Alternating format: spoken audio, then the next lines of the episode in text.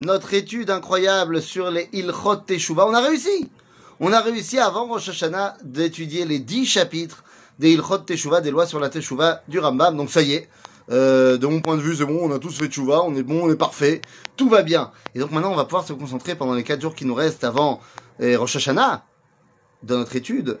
Eh bien, on va pouvoir se concentrer sur justement Rosh Hashanah. Alors aujourd'hui, on va commencer pas par Rosh Hashanah à proprement parler, mais par ce mois de Tishri. Alors, Tishri ou Tricherie ah, ah.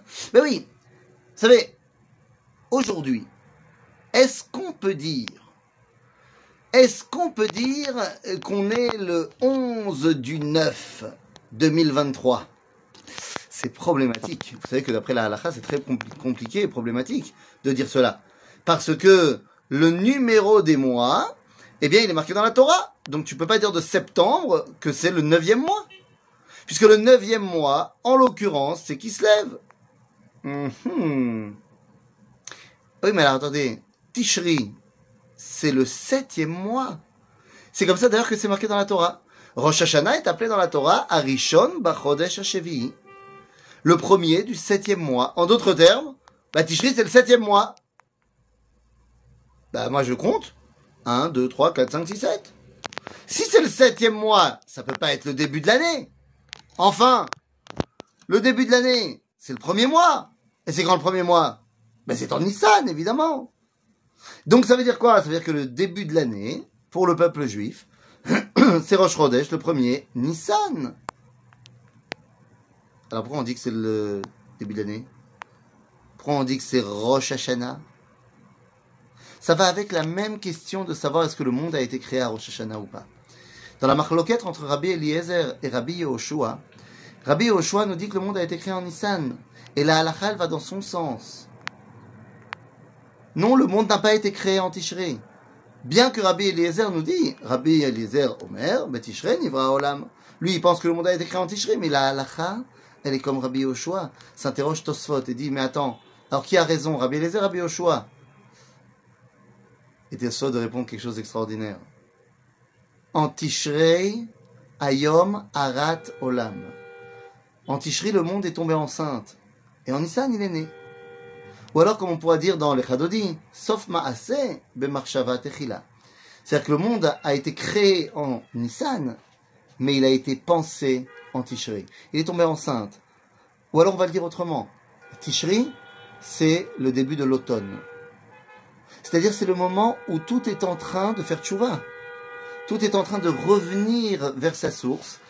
Les plantes, les arbres, machin, la nature est en train de retourner à son origine. Toi, de l'extérieur, tu as l'impression que tout est en train de disparaître.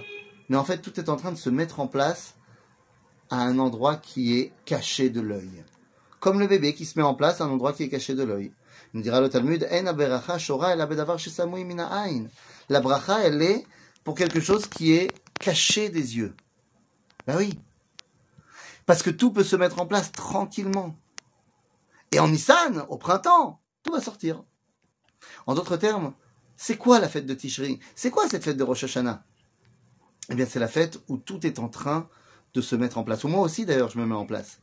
Eh oui, car vous savez bien que pour une société agricole qui était celle du peuple juif, quand on est sorti d'Égypte et quand on est rentré en Israël, Rosh Hashanah, marquant le début de l'automne, marquait idéalement le début de la saison où bah, il pleut.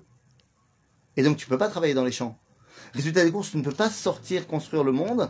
Et donc, qu'est-ce qui se passe pendant cette période-là? Eh ben, tu rentres à l'intérieur du Beth Midrash et tu étudies la Torah.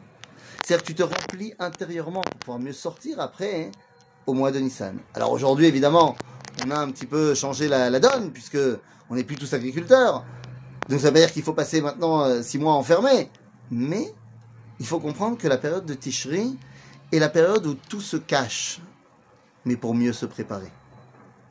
La période de Tishri marque également la fin des fêtes des Horaïta, la fin des fêtes de la Torah. Il va y avoir des fêtes comme euh, comme Hanouka, comme Purim, qui vont être des fêtes. Alors, Toubishvat, c'est pas encore une fête, c'est un minag, mais Hanouka et Purim sont des fêtes d'exil. Ce sont des fêtes qui ont été mises en place quand on est soit parti en exil, soit quand on est sorti de l'exil. Donc, ce sont des fêtes qui par essence ont commencé dans l'obscurité. Et donc ce sont des fêtes d'hiver. Mais vous remarquerez que toutes les fêtes de la Torah, en commençant par Nissan, eh bien, se terminent à Sukkot, Minat Seret, juste avant la saison des pluies. En d'autres termes, eh bien, le mois de Tishri marque le début de ce moment où tout est en train de retourner à son origine, de faire tchouva, pour pouvoir mieux ressortir au mois de Nissan et pouvoir prendre à bras le corps la destinée du monde. Donc le mois de Tishri, ces fêtes de Tishri qui nous amènent à la fin de, de, de Sukkot, au moment où c'est la Beracha qui se joue. Le mois de Tishri n'est donc pas du tout une tricherie. C'est pas le début de l'année.